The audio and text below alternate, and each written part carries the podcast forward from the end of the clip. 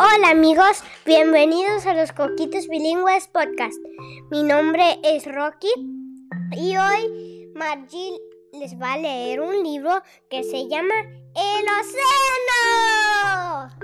El Océano es de la misma serie de libros escrita por Tipti Adhikari, ilustrado por MD Suhail. Un pez en el mar nada con calma y libertad. El cangrejo feliz prepara sus tenazas buscando comida mientras se desplaza. En el fondo del mar se llegan a asombrar cuando la tortuga ven ejercitar.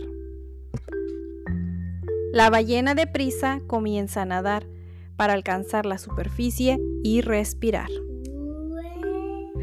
El delfín se divierte saltando mientras el tiempo de juego sigue pasando. El fin.